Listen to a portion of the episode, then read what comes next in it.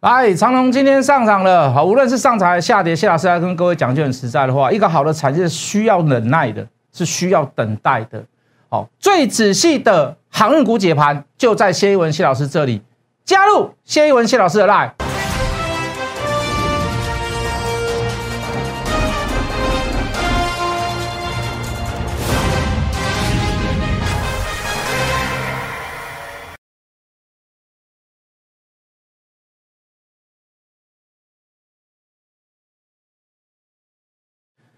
全国的观众，全国的投资朋友们，大家好，欢迎准时收看《决战筹码》。你好，我是谢一文。好的，昨天下午、昨天晚上的这个八点半，我相信大家都守在这个电视机前面。好，我们共同在帮一个人加油，这个人是戴之颖。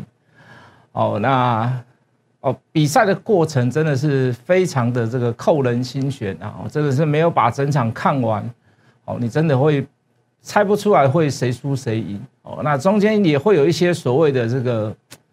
好，非常让人家沮丧的这个转折，哦，也有会让人家觉得很兴奋的时刻。这个，我真的没想到啊，一场羽球赛可以让，觉得比看股票不比看长隆、阳明都还要来的刺激啊！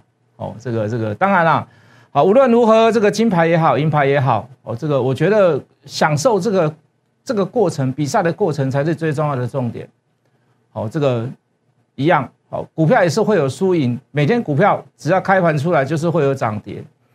好，重点就是说你你你你把握你把握了什么样子的机会？哦，你有没有掌握住那样子的机会？那在在犯错的时候，或者是在凹赛，或者是在失误的时候，好，你怎么样去调整你的心情？你怎么样去看？好，你这件事为什么？好，为什么？到底问题出在哪里？好，是因为别人的关系，还是因为？筹码的关系哦，还是因为真的基本面开始反转的关系哦，我们都可以来做讨论，都可以来做检讨，都可以来分享哦。那就不要像不要像小粉红一样了哦，这个赢了也骂，输了也骂，就是要找理由骂。骂不到人的，骂不到本人就骂别人，骂不到别人就骂那个国家。好，真的，我们做一个我们做一个很有礼貌的、很有运动精神的一个观众，这样就好了。那其实投资航海王也是一样啦，心脏要大颗啦。哦，昨天看戴志颖的这个，这个真的是真的是七上八下了，晚上还稍微有点睡不着。我我觉得还在我还在那个兴奋度啦，看球赛的那个兴奋度，我喜欢看球赛，我喜欢钓鱼，我都跟各位讲过啊。这个长隆阳明真的精不精彩，也很精彩啊，心脏也要大颗啊。上个礼拜是大涨，甚至于三档股票、四档股票、五档股票全部所涨停。上个礼拜五。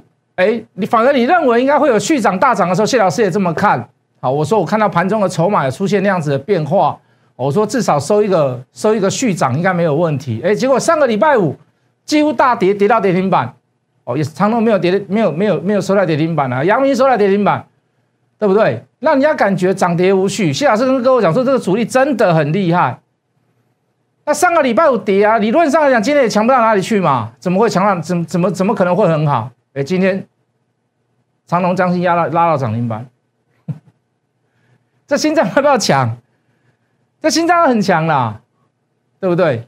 啊，如果你受不了，你忍耐不住的人，甚至于你是短线当中的人，我跟你讲，完蛋，完蛋，又要毕业了。我每天都在看毕业文呐，啊，我又毕业了。那个网友上面都会写啊，我又毕业了，我今天做了什么什么什么什么，我又毕业了，我又欠了券商大概几万块，我要跟他们说一个月还多少，还要收七葩的违约费。这个七葩不是哦，七葩不是说你跟他借的钱的七葩哦，是你今天所所有的交易金额的七葩哦，这非常的不合理。可是没办法，游戏规则就是如此啊，要不然你不要违约交割嘛。那你不要违约交割，你钱不够的状况下你怎么办？不要做当冲嘛，有什么好做当冲的呢？不要做什么隔日冲嘛，有特别的机会，你说你做一下，那真的叫无可厚非嘛。我们也不是没有做过隔日冲，我们也做过嘛。可是各位，你这么频繁的交易，你真的是把你自己当少年股神吗？你只是沧海一粟，你只是股票市场里面的小白而已吧？对不对？我等下我等下讲网友，网友等下又来我这边留言来骂我了。你凭什么？你凭什么就批批评我们是小白，我们是韭菜？又开始了。哎，真的啦，忠言总是逆耳，良药总是苦口啦。干嘛要做这么短呢？对不对？你像这个涨跌，这个涨跌幅够大了吧？礼拜四涨停板，礼拜五跌停板，礼拜今天又将近拉涨停板，这个涨跌幅够大了吧？这个绝对有空间。如果你做对的话，绝对是有空间的。我请问你，这三天你赚多少钱嘛？我请问你做当冲隔日冲，你这三天你能赚多少钱嘛？你赚到钱了，你真的把你自己当神了吗？我不这么认为啦。哎，不要因为无聊冲来冲去嘛，好好做波段嘛。有一种东西叫做回归基本面嘛，有一种东西叫做筹码让它沉淀嘛，对不对？有一种东西是让它筹码要冷静一下沉淀下来嘛，是不是？甚至于量都降下来没有关系啊，你可以看到近最近都是。量缩的时候在涨啊，量增的时候反而不会涨啊，是不是？冷静下来了，卖盘开始在减少了，开始没有人比较没有人去做所谓的小白的这种动作，融资也开始做退场了，是不是很自然就要回归到基本面？基本面不好吗？各位这边有航运三雄的基本面不好吗？货柜三雄的基本面不好吗？还是大运价开始走低了？还是拜登又讲了什么话了？我们一个一个来讨论，好不好？啊，我们上次讲的啊，就是说，哦，这个拜登说要查运费，大家记不记得？那我们说是谣言，很多人还是说那不是谣言，我们没有办法嘛。你至少你市场上你看到涨高的股票，你听到有这样的消息出来，我跟你讲就是杀声隆隆啦，对不对？好，之前二到五月份外资在控什么？在控台积电。二月份的二月份的时候到五月份有两波杀盘，台积电，好从六百多块一路杀到破六百，来到五百多块，甚至有破季线，大家应该还记得。那主要的目的在于哪里？台积电是扮演大盘指数一个很重要的角色嘛？那你杀下来，你似乎你就在期货放空上面，你就会有什么样？就会有一个带头作用的获利。当然你说台积电杀，你电子股也会稍微跟着杀，这无可厚非嘛。这就是一个外资在控盘上面的一个角度嘛。他不赚你现货的钱，他赚你期货的钱也可以呀，对不对？可是我现货我也是赚钱的，为什么？我只是在分批在做一个所谓的调节跟布局而已嘛。可是各位，为什么这一波从五月份过后，最后大盘的主角沦为谁？指数控盘的轮这个主角沦为谁？叫做货柜三雄。货柜三雄加起来大概是台积电一天的涨幅。哦，这个三雄又有联动性，所以我不杀台积电，我杀谁？我杀货柜三雄。你可以看到，近期都是一样，货柜三雄只要当下股价大跌，你可以看到外资第一个大卖超，第二个指数都不会很好看。我们不要说很好看，我们讲表现不佳好了啦。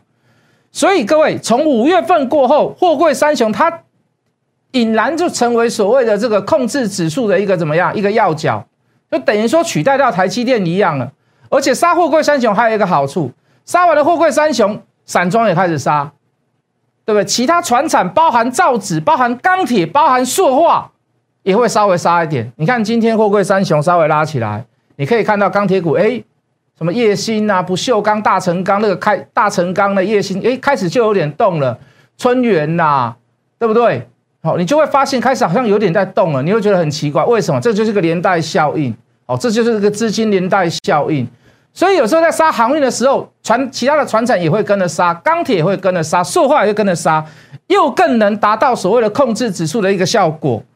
好，我们拿上个礼拜五来讲，你看长隆总共外资卖了两万七千张啊，应该讲应该讲外资啊，对，两万七千多张。万海卖了一千四百呃一千呃一万七千张，阳明卖了六千多张，三档股票都在盘中都打到跌停板过，钢铁也跟着跌。含涨价的船产也一直一直一也也也开始在做回档，连带电子股开始表现也变弱，你就会发现，你就会发现，只要外资以现在来讲，以前叫卖台积电，现在他只要去打压指数、控制指数，甚至于在期货市场上面的空单赚钱，他就压谁？他就打压所谓的货柜三雄。为什么很有用？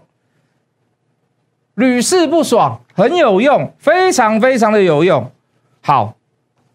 这就我们要来讲了嘛，外资这样的做法对不对？我们不能说它错啦。为什么？它毕竟它有期货市场。这时候我在上礼拜跟各位提到，我说长隆、阳明、万海，像今年的 EPS 赚到这么多钱，我跟你讲，在在八零年代，我跟你讲早就上一千块了。那个雷伯龙不会放过他啦，阿布拉不会放过他啦，对不对？沈庆金不会放过他啦，龙龙安秋不会放过这些股票，这么好这么好的股票，这么好的公司又大型。一年可以赚 EPS 三个股本，可以赚三十块以上的 EPS，我怎么可能放过它？可是没办法嘛，现在就不是八零年代嘛，现在有很多小白会把你筹码弄乱，现在还有期货市场可以放空，可以做锁单，甚至于还有选择权。好，更复杂的衍生性金融商品交易之下，所以它会造成现在怎么样？我开始要到两百块都涨不上去，两百多块涨不上去。甚至于像长隆到不了三百，阳明到不了三百，我跟你讲，八零年代要早就早早就涨翻了啦。好，那当然了，消息面也有很多空头在打压，我们就来做一下我们自己的看法跟诠释啊。好，之前拜登拜登总统说说要说要什么查运价嘛，对不对？哦，结果结果我说查滞港费，人家从来都没有说要管制货柜航运的价格嘛。那你说滞港费要不要查？滞港费当然要查。你要去申报运费、运价以外的所谓的这个，你你船商你要去跟公司收，或者跟港口收，跟国家收，你他们本来就是要审核嘛，你为什么要收嘛？那你这一次为什么会塞港？为什么会有滞港费的原因？因为你的你的公路设施老旧啊，你的国铁设施老旧啊，你的人员不足，运输不顺，等待时间过长，谁会才会有这个所谓的运输的这个这个？呃，其他的费用嘛，对不对？才会有所谓的什么滞港费嘛？那你说你要查可以，你要查可以啊。可是我们听到很多空头的人就开始讲什么啊？我跟你讲啊，那个船要回来啦，那个宁愿在亚洲线呐，干嘛这边等待两三个礼拜，那边等待卸货？那你你不给我滞港费，那我们船就回来了，我们来送亚洲其他国家就好了，我们来大赚其他国家的运费嘛。那你美国，你不是说你只有进口，你没有出口啊？你没有船啊？你是不是塞港要更严重？那我不要去赚取你的费用嘛？就开始看到很多空头言论会有这样子的一个循环，就就就跟他小小粉红，你知道不？啊，黑博后黑博后黑，我打的不好啊，对不对？你看戴志颖虽然输了，都是戴志颖在攻击呀。而且我们现在我们我们大陆赢的都是因为什么？戴志颖失误啦，我们一点攻击力都没有啊，就已经赢了还要赢，就已经赢了牌赢金牌了还要赢嘴巴。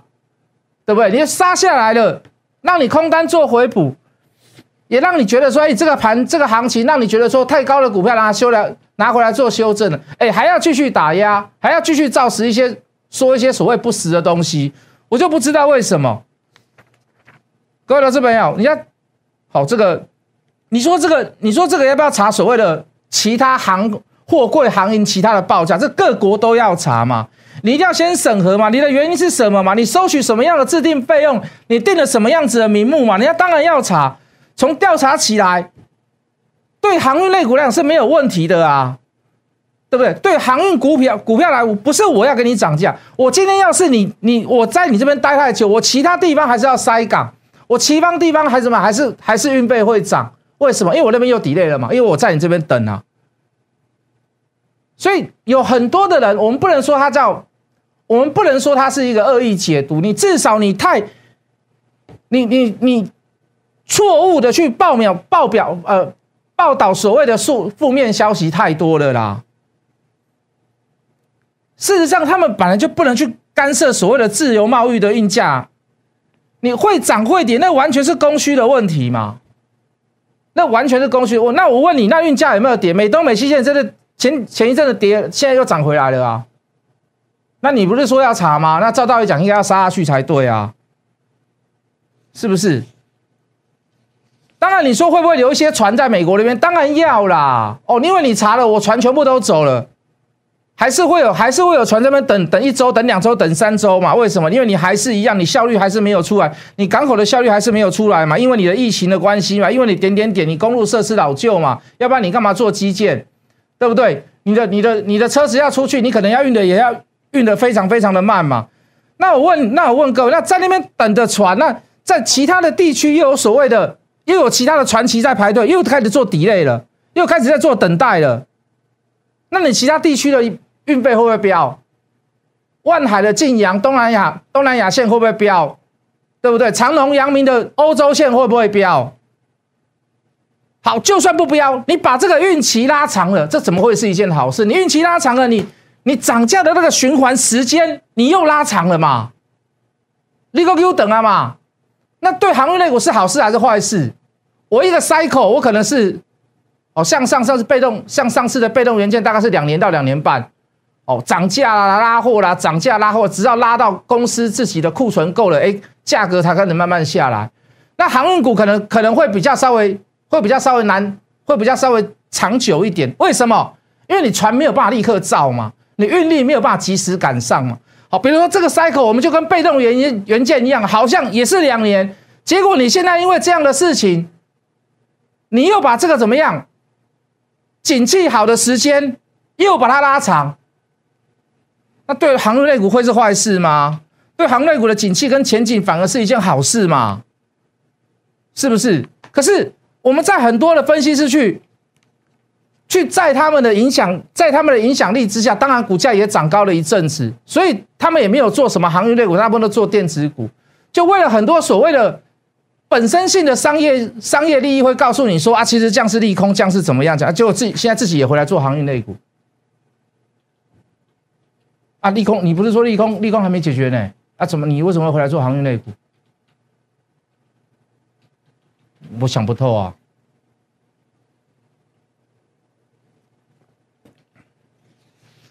我想不透啊！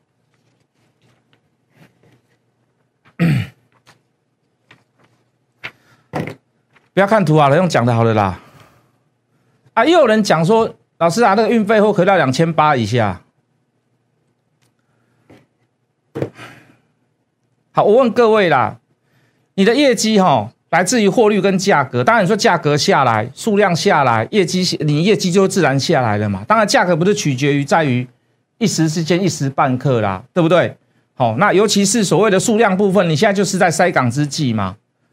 运价不跌，运价如果会跌，那我问各位，那运输量当当然当然就什么？当然会增加了嘛？为什么？因为船舰也陆陆续续在补了啊，陆陆续续在补了啊，对不对？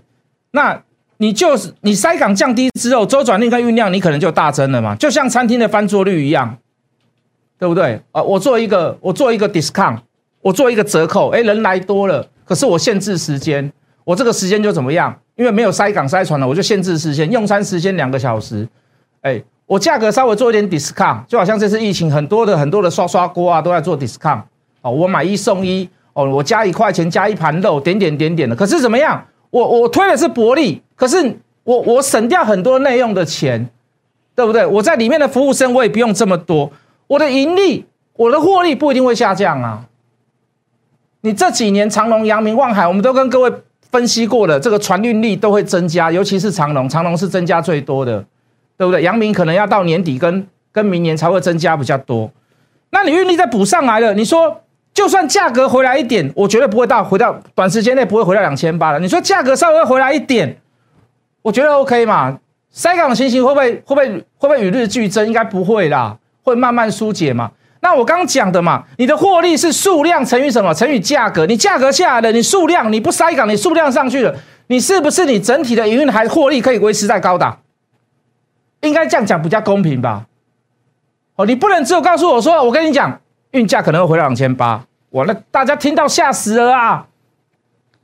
大家嘛惊死，哎呀，被落来啊，惨嘛啦，哎呀，黑落来了啊，没有想到数量的问题，要不要想到数量的问题？当然要嘛。你说，你说老师啊，塞港塞港塞港会越来越严重，那我就没话讲了。那你这样讲就没话讲，你运你运力跟不上了嘛？你的数量、你的值没有跟上了嘛？可是你价格是掉下来嘛？可是各位，这两个东西一定是反向的嘛？越塞港价格越高嘛？你越不塞港啊？抱歉，你你越塞港，你你当然你当然我没有办法，你货柜一柜难求，你当然是要涨，你知道当然是要涨价嘛？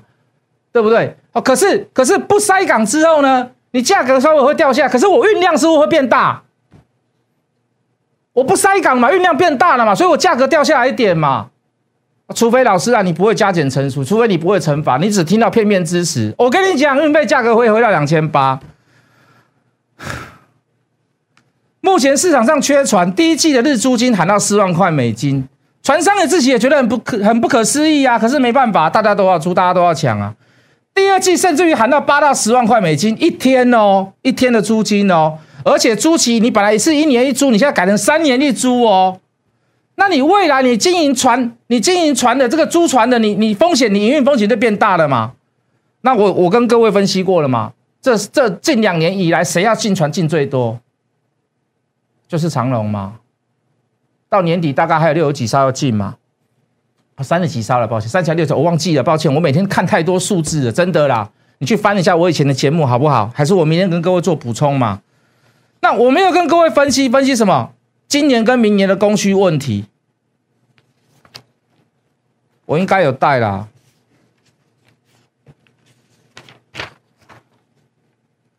来，我们进图卡。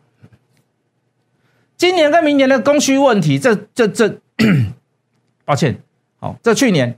这今年，这供需，这不是我研究，这是法国海运的咨询机构，英国海运的顾问机构，全球最大的航运经纪商，全球最三大前三大的对海运市调供需问题来做怎么样来做调查？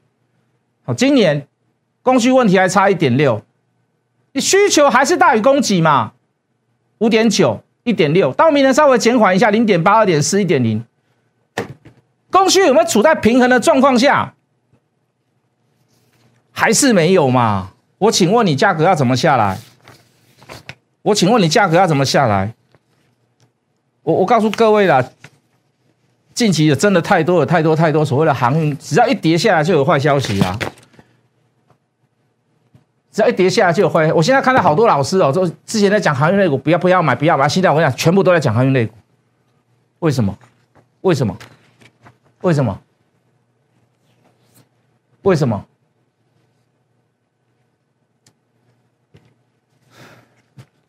我我也不想讲知道，我也不想不想去问为什么了啦，你们知道就好了啦，好不好？来，马士基的股价上个礼拜五涨了一点八四趴，OK 了哈，将近两趴的涨幅。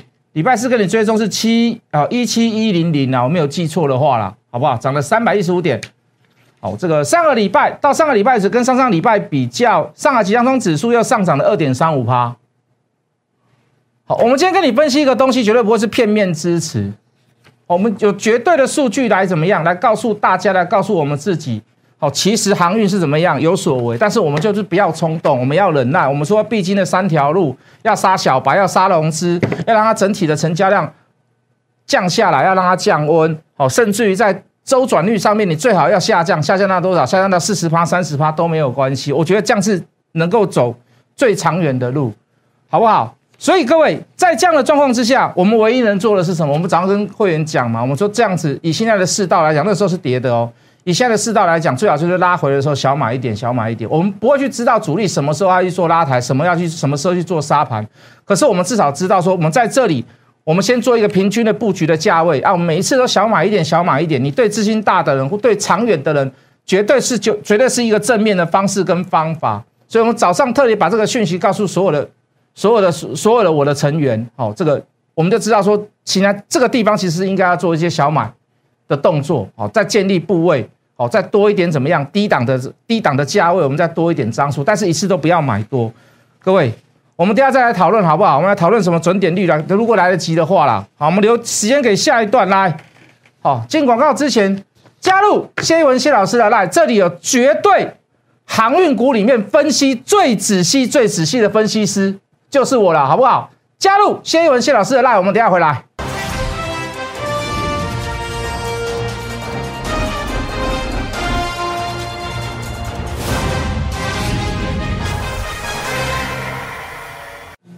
我一个朋友啦，最近在装潢新家，好，这个这个这个这个是不是我的同学？是朋友啦。他跟我说，他订了一些所谓国外的德国冰箱、德国的洗衣机。